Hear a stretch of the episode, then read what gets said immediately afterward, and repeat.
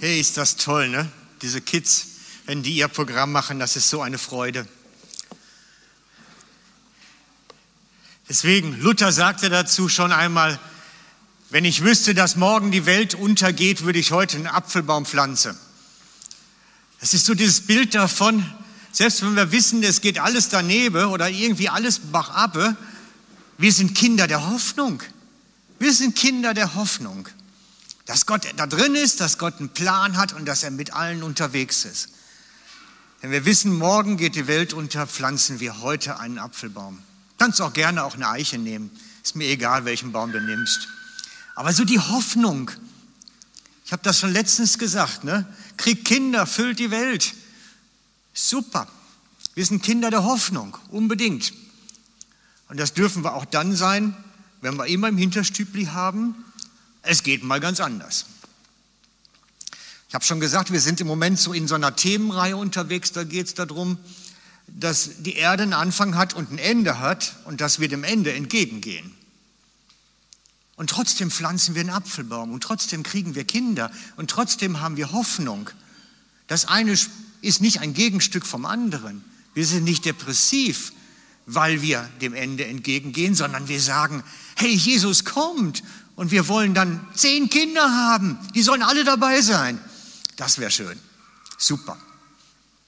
Das wäre schön, super. Genau. Und diese ganze Geschichte, da sind wir im Moment drin. Jesus kommt, get ready, sei parat. Und das ist eine Vorfreude, das ist für mich, ah, Halleluja, das ist das Beste, was passieren kann. dann kam letztens eine ältere Lady zu mir und sagte, Frank, bedenke, das war bei uns früher eine ganz böse Botschaft. Die hat uns Angst gemacht. Damit wurden wir drangsaliert. Da wurde Druck ausgeübt. Jesus kommt war eine Drohbotschaft, eine Angstbotschaft. Und das stimmt. Ich habe das selber gehört von einer, von meiner Vermieterin, die jetzt mit 100 oder 101 gestorben ist. Die erzählte mir aus ihrer Kindheit, also irgendwo 20er, 30er Jahre. Da wollte sie als Meitschi damals zum Kino, ins Kino gehen. Und zwar nicht ins richtige Kino, wie wir es kennen, sondern sie wollte in die Dorfbeiz, weil da dann Kinoabend war. Da kam das Kino in die Beiz. Und sie wollte gern dorthin und Kinoabend gucken. Und dann ist sie zu ihrer Mutter gesagt und sagt, Mama, ich brauche 20 Rappen fürs Kino.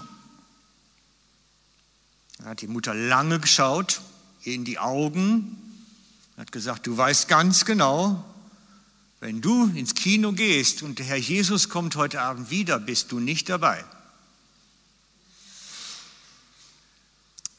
Und sie hat sich dann damals getraut, die 20 Rappen zu nehmen und dann trotzdem ins Kino zu gehen. Sie hatte so einen kleinen rebellischen Geist. Aber das war die Message. Wenn du dich falsch verhältst und Jesus kommt wieder, dann gehst du verloren. Das war die Drohbotschaft. Also benimm dich anständig. Zieh dir bloß keine Hose an, sondern einen Rock und schneid dir bloß nicht die Haare ab, sondern nur mit langen Haaren und weh, du nimmst Ohrringe. Ich hatte auch einen, der erzählte mal, er durfte kein Radio und kein Fernsehen haben, weil die Gemeinde das verboten hatte. Diese Botschaft, Jesus kommt wieder, war eine Drohbotschaft und keine Frohbotschaft. Und irgendwas stimmt da nicht. Weil die Botschaft von Jesus ist die frohe Botschaft. Die macht das Herz leicht, die macht Begeisterung, die macht keine Angst. Wenn die Botschaft, die wir bringen, Angst macht, dann stimmt was nicht. Dann stimmt grundsätzlich was nicht. Und deswegen ist mir das, weil wir das nämlich diskutiert haben mit einigen Senioren inzwischen, ist mir das so wichtig geworden, dass ich euch sage, die Botschaft, Jesus kommt, ist keine Drohbotschaft, sondern eine frohe Botschaft und zeugt möglichst viele Kinder, damit wir ganz viele mitnehmen können, wenn er kommt. Da haben wir dann alle was von. Die Drohbotschaft damals baute immer darauf auf, dass du moralisch versagt hast, dass du den, wer auch immer, deklarierten Standard nicht erfüllst dass dein Verhalten nicht korrekt genug ist, dass du vielleicht heimlich Dinge denkst oder sagst, die dich verwerfen.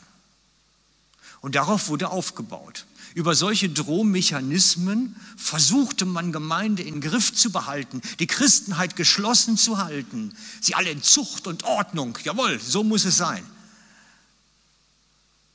Aber für mich stimmt das mit dem Evangelium nicht überein. Evangelium heißt die Frohbotschaft, nicht die Frohbotschaft, nicht die Drohbotschaft. Das stimmt was nicht dann.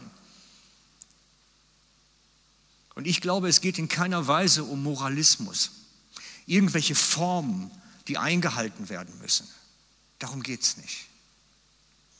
Und deswegen werden wir uns auch noch ein bisschen weiter damit beschäftigen müssen, weil ich habe das Gefühl, das müssen wir irgendwie aus einigen Herzen noch so rausschneiden. Da gehört das nicht rein. Diese Angstmessage, da gehört es nicht rein. Das gilt nicht. Denn niemand, niemand auch nur ist moralisch gut genug für den Himmel. Niemand von uns. Du kannst dich anstrengen wie Sau. Du wirst es nicht schaffen. Ich glaube, wir sind eine, für die, die Englisch können, Church of Sinner and Saints. Eine Kirche der Sünder und Heiligen. Wir sind nämlich beides in einem. Wir werden Sünder bleiben und sind es. Wir sind nicht gut genug und werden es nicht werden. Und wir sind gleichzeitig vollständig heilig, weil Christus uns heilig gemacht hat. Das ist die Message. Wenn du den Standard erfüllen möchtest, wirst du es nicht schaffen. Du wirst an dir selber voll versagen und vielleicht sogar in der Psychiatrie landen. Ich kenne nicht wenige Christen, die darüber in der Psychiatrie gelandet sind, über die Angstbotschaft. Und das ist nicht meine Message. Ich sage euch, niemand ist gut genug, keiner von euch. Und ihr könnt euch anstrengen wie verrückt. Ihr werdet den Standard nicht erfüllen. Jesus wird euch verändern, wenn ihr mit ihm unterwegs seid. Und es wird vielleicht auch besser werden. Aber den Level, der vorgegeben ist, schaffst du nicht. Du wirst besser werden, wenn du mit Jesus unterwegs bist und wird immer weiter kommen. Schon. Vor allem, wenn man älter wird, wird es immer besser, manche Sachen. Aber glaubt es mir, fertig werden tun wir nicht auf Erden. Fertig werden tun wir, wenn wir den Körper verlassen und bei Jesus sind. Dann werden wir fertig, vorher nicht. Das ist die Message. Also keine Drohbotschaft mehr. Punkt. Der Heilige Geist ist das entscheidende Kriterium.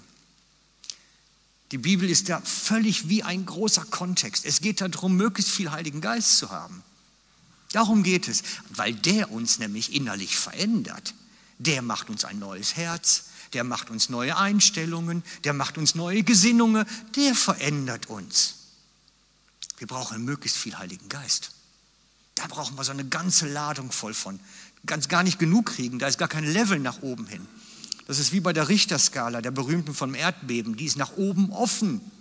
Da, da kann immer noch.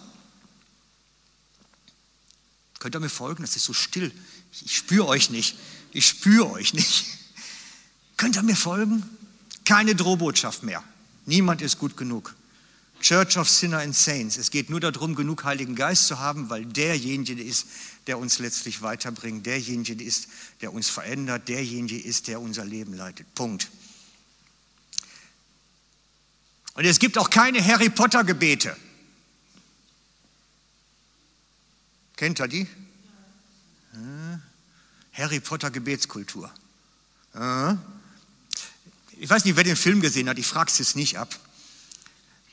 Aber dieser kleine Bub, der durfte immer dann in sein Schlafgemach, wenn er an der Tür einen Zauberspruch aufsagte. Dann ging die Tür auf und dann konnte er ins Schlafgemach.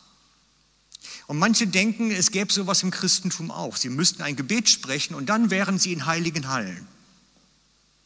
So, so das, wie so ein Türöffner. Ich nenne das das Harry Potter Gebet. Ne? Ich habe ein Gebet gesprochen und nun bin ich im Himmel. No, no, das ist nicht das Kriterium. Da werden wir gleich noch mal ganz genau drauf eingehen. Kein Harry Potter Gebet rettet, rettet uns zum ewigen Leben. Never ever. Gibt's nicht. Nicht, ich habe ein Gebet aufgesagt und jetzt bin ich gerettet.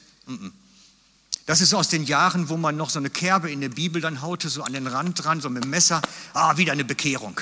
Jetzt geht's. Nein. Da gehen wir gleich nochmal genauer drauf an. Die grundsätzliche Botschaft bleibt. Am Ende der Zeit wird es eine Scheidung geben. Es wird eine Trennung geben. Die grundsätzliche Botschaft stimmt. Jetzt habe ich euch das mitgebracht und hoffe, dass wir es jetzt auch mal heute ein bisschen anders aber hinbringe. Eins, zwei, drei, vier.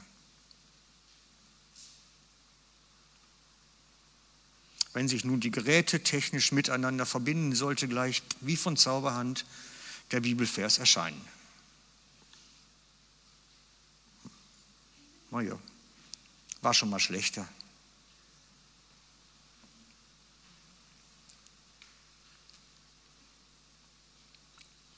So, ich suchte Lukas 17. Ich hoffe, ich, da ist er, Lukas 17. Optisch nicht ganz so praktisch, aber geht. Ich sage euch, von zwei Menschen, die in jeder Nacht in einem Bett liegen, wird der eine angenommen, der andere zurückgelassen. Und von zwei Frauen, die zusammen Getreide mahlen, wird die eine angenommen und die andere zurückgelassen. Und dieser Gedanke von der Scheidung zieht sich durchs gesamte Neue Testament. Das ist eine Botschaft, die es wirklich so gibt. Und die ist in dem Evangelium massivst vorhanden. Das ist nicht ein versehentlich eingefügter Text oder so. Der ist wirklich da. Es wird eine Scheidung geben.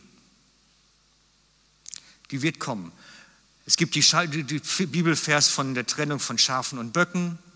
Es gibt die Aussage von Jesus, die sich zu mir bekennen, zu denen werde ich mich auch bekennen, zu den anderen nicht. Es gibt die Geschichte vom breiten und schmalen Weg und, und, und. Also es ist noch viel, viel mehr. Also die, die, das ist wirklich ein Teil der Botschaft des Evangeliums. Es wird schon eine Unterscheidung geben. Bloß die Scheidung passiert nicht aufgrund von moralischen Grundlagen. Die Scheidung passiert, wer hat Jesus in seinem Herzen wohnen und wer nicht. Wer hat den Heiligen Geist in sich und wer nicht.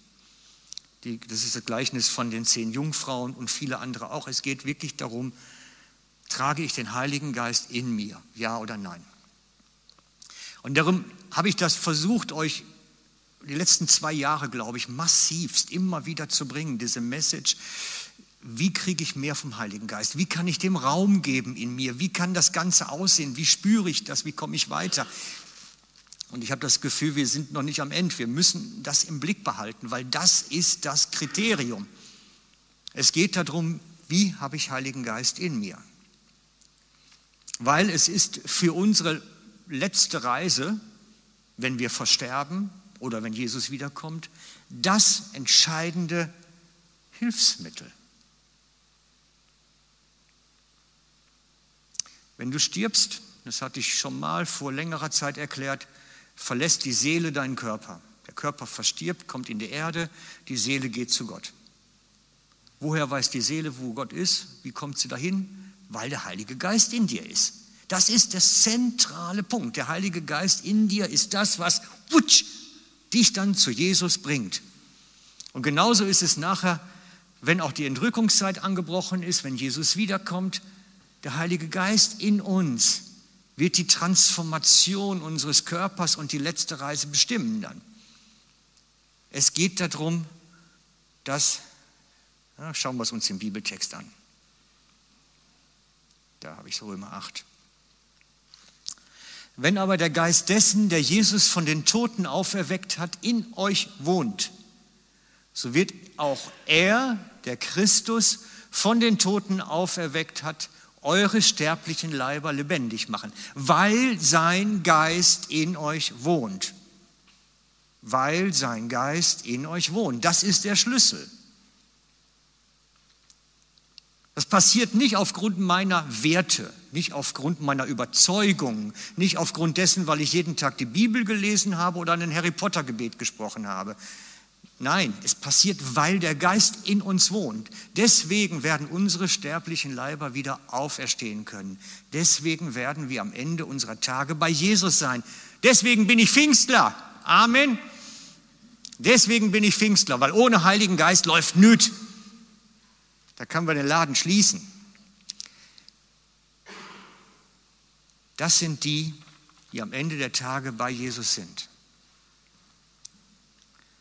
Denn Jesus, sein Körper, wurde nach seinem Tod wieder lebendig gemacht, transformiert. Transformiert.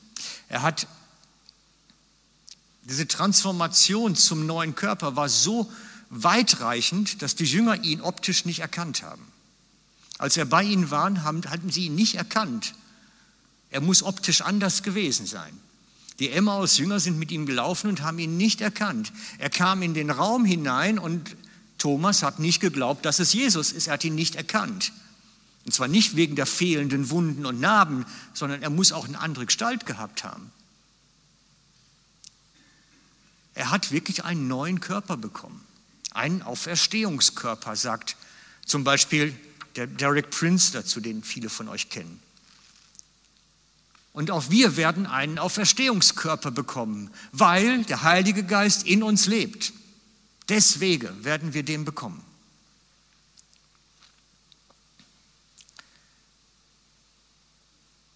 Und jetzt bleibt der Punkt Angst. Wie kann ich sicher sein, dass ich das in mir trage? Wie kann ich sicher sein, dass ich nicht nur eine Berührung des Heiligen Geistes erlebt habe, sondern wirklich eine Erfüllung?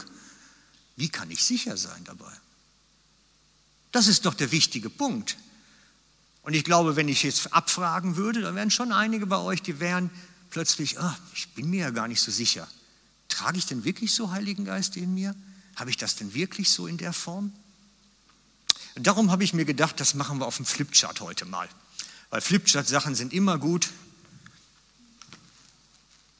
Jetzt brauchen wir dazu den Bibelvers erstmal. Es ist von Nikodemus und Jesus. Johannes 3, Vers 5. Jesus erwiderte, ich sage dir eins, wenn jemand nicht aus Wasser und Gebeist geboren wird, kann er nicht ins Reich Gottes hineinkommen. Das ist aus dem Gespräch mit dem Nikodemus. Der fragt, wie kann man gerettet werden? Wie kann man dazugehören? Wie kann das sein? Und da steht etwas ganz Wichtiges, nämlich eine Reihenfolge. Zuerst ist das Wasser. Das heißt, ich beginne zu glauben, der wächst. Glauben entsteht nicht über Nacht, der wächst.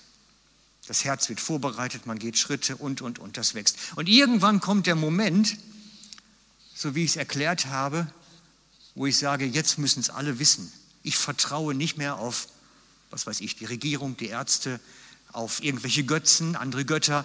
Ich vertraue auf Jesus. Das ist mein zentraler Vertrauenspunkt. Und das ist dann, wird ausgedrückt in der Taufe. Das ist der Moment des Surrender, der Hingabe, dessen, wo ich öffentlich mache, mein Vertrauen gehört in Zukunft zu Jesus, ganz und gar. Und dann geschieht etwas im Gläubigen. Also das ist die Taufe im Wasser. Machen wir schön in Blau dahinter. Und dann geschieht etwas in dem Gläubigen, der das macht, der dieses ausdrückt und auch öffentlich macht. Dann passiert etwas in seinem Herzen. Und zwar ist meine Beobachtung an mir und auch an anderen, dass dann nämlich der Heilige Geist anfängt zu wirken in uns. Und er führt uns an Lebensstationen, wo sich dieses Surrender, dieser Glaube beweisen muss, wo er praktisch wird, wo wir dann plötzlich einen Schritt gehen müssen des Glaubens, des Vertrauens. Er führt uns immer wieder an solche Punkte. Ich weiß nicht, ob ihr sowas gehabt habt, aber ich habe diese Punkte oft in meinem Leben gehabt, wo ich praktisch werdend meinen Glauben Gott zeigen musste auch. Wie beweisen musste, ich bin da, ich höre und ich lasse mich leiten, ich gehe jetzt. Ne, das ist Schritte des Glaubens.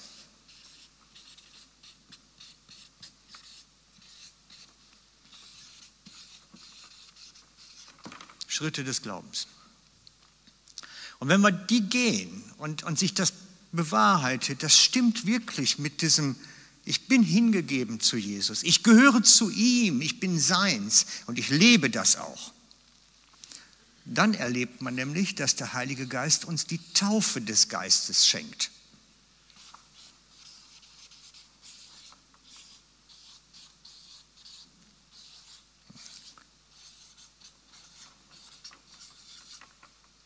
Das ist die Taufe des Geistes. Das ist etwas, was körperlich, physisch, spürbar plötzlich uns Veränderung schenkt.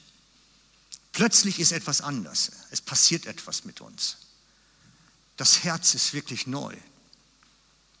Und deswegen sagt Jesus, es braucht die Taufe mit Wasser und es braucht die Taufe des Heiligen Geistes. Es braucht beides, um wirklich so die ganze Ladung zu kriegen. Und das kann man auch nicht machen, das macht der Geist von sich aus. Er kommt, er macht das von sich aus. Und du wirst es wissen, wenn du es kennst. Du wirst es wissen. Das vergisst man nie.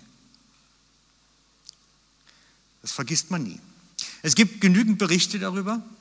Ich will nicht immer nur meine Geschichten erzählen. Es gibt genügend Berichte darüber. Diese Taufe des Geistes kann in vielen kleinen Einzelschritten geschehen. Ich habe es vier, fünf schritteweise erlebt. Derek Prince schreibt von seiner persönlichen Erfüllung oder Taufe im Heiligen Geist als etwas Einmaliges, Überfüllendes und dann war es erledigt. Er hat einen Tag daneben gelegen, mehr oder weniger, und dann ging es. Bei den meisten passiert es schrittweise, in Schritten, in Etappen, weil wir es gar nicht anders verkraften würden. Und dann verändert sich der innere Mensch. Das ist wirklich eine Transformation des inneren Menschen. Dann kommt das neue Herz. Dann kommt dieser übernatürliche Friede. Dann kommt es, dass in mir Dinge neu werden, Ansichten sich verändern, Dinge passieren. Und wenn ihr die, den, den Video mal gesehen habt von der Azusa Street Bewegung, wo unsere Pfingstgemeinden herkommen und herstammen als Ursprungsveranstaltung oder Ursprungserlebnis, dann weiß man, die haben starke Erlebnisse gehabt von dieser Taufe des Heiligen Geistes. Und ich mache euch Mut zu sagen, ich will das haben. Ich will diese Taufe im Heiligen Geist erleben. Ich will nicht mich mit weniger begnügen, sondern ich will alles. Wisst ihr, es gibt nicht viele, viele, viele Erlebnisse im Leben, wo ich sage, du brauchst Egoismus. Aber an der Stelle solltest du Egoismus haben. Ich will den Heiligen Geist möglichst viel. Da darf man ruhig mal wollen. Das ist wirklich ein Punkt, der lässt uns die Bibel auch zu und sagt, davon will ich viel. Und den brauchst du auch nicht teilen und abgeben, sondern der ist für dich. Gott in dir. Gott in dir. Mit aller Größe und Schönheit und Herrlichkeit. Lest mal wieder in der Bibel nach. Lest mal wieder drin nach. Da ist wirklich das drin, dass wir das erleben sollen. Seine Herrlichkeit in uns wohnhaft. Und, und, und, ganz viele Passagen. Es ist viel, viel, viel mehr für uns parat, als wir, glaube ich, bisher entdeckt haben. Gott möchte uns viel mehr geben. Und wenn ihr nachschaut, ich empfehle euch, lest mal Galater 5, 22. Es meint die Frucht des Geistes. Die Frucht des Geistes ist etwas, was in uns stattfindet. Wir sollen tiefen, übernatürliche inneren Frieden empfangen. Völlig egal der Situation, in denen wir stehen. Wir sollen tiefe Freundlichkeit, also wirklich diese Generosität erleben. Gott hat etwas für uns parat. Da ist etwas in uns. Jede Bitterkeit wird weichen. Ich spüre Leute, weißt du, die sind oft ganz bitter, innerlich verbittert im Herzen. Und dann frage ich mich schon, sag mal, wo ist da der Heilige Geist, der die Bitterkeit vertreibt? Wo ist das denn dann da? Gott hat etwas für uns parat, innerlich, unsere Verwandlung. Und das ist die Taufe des Geistes, die wir erleben sollen. Und ich mache euch Mut, das zu suchen, das wirklich aktiv zu suchen und zu sagen, ich will das, ich will das erleben.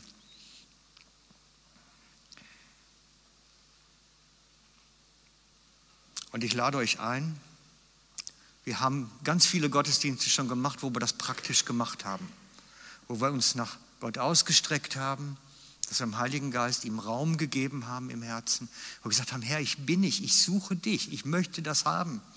Ich möchte mich nicht zufrieden geben, sondern ich möchte das erleben. Ich möchte es erleben. Darf ich euch einladen, uns einzuleiten in eine Zeit, wo wir so vor Gott sein können, uns ausstrecken zu ihm. Dieses, wir wollen das erleben.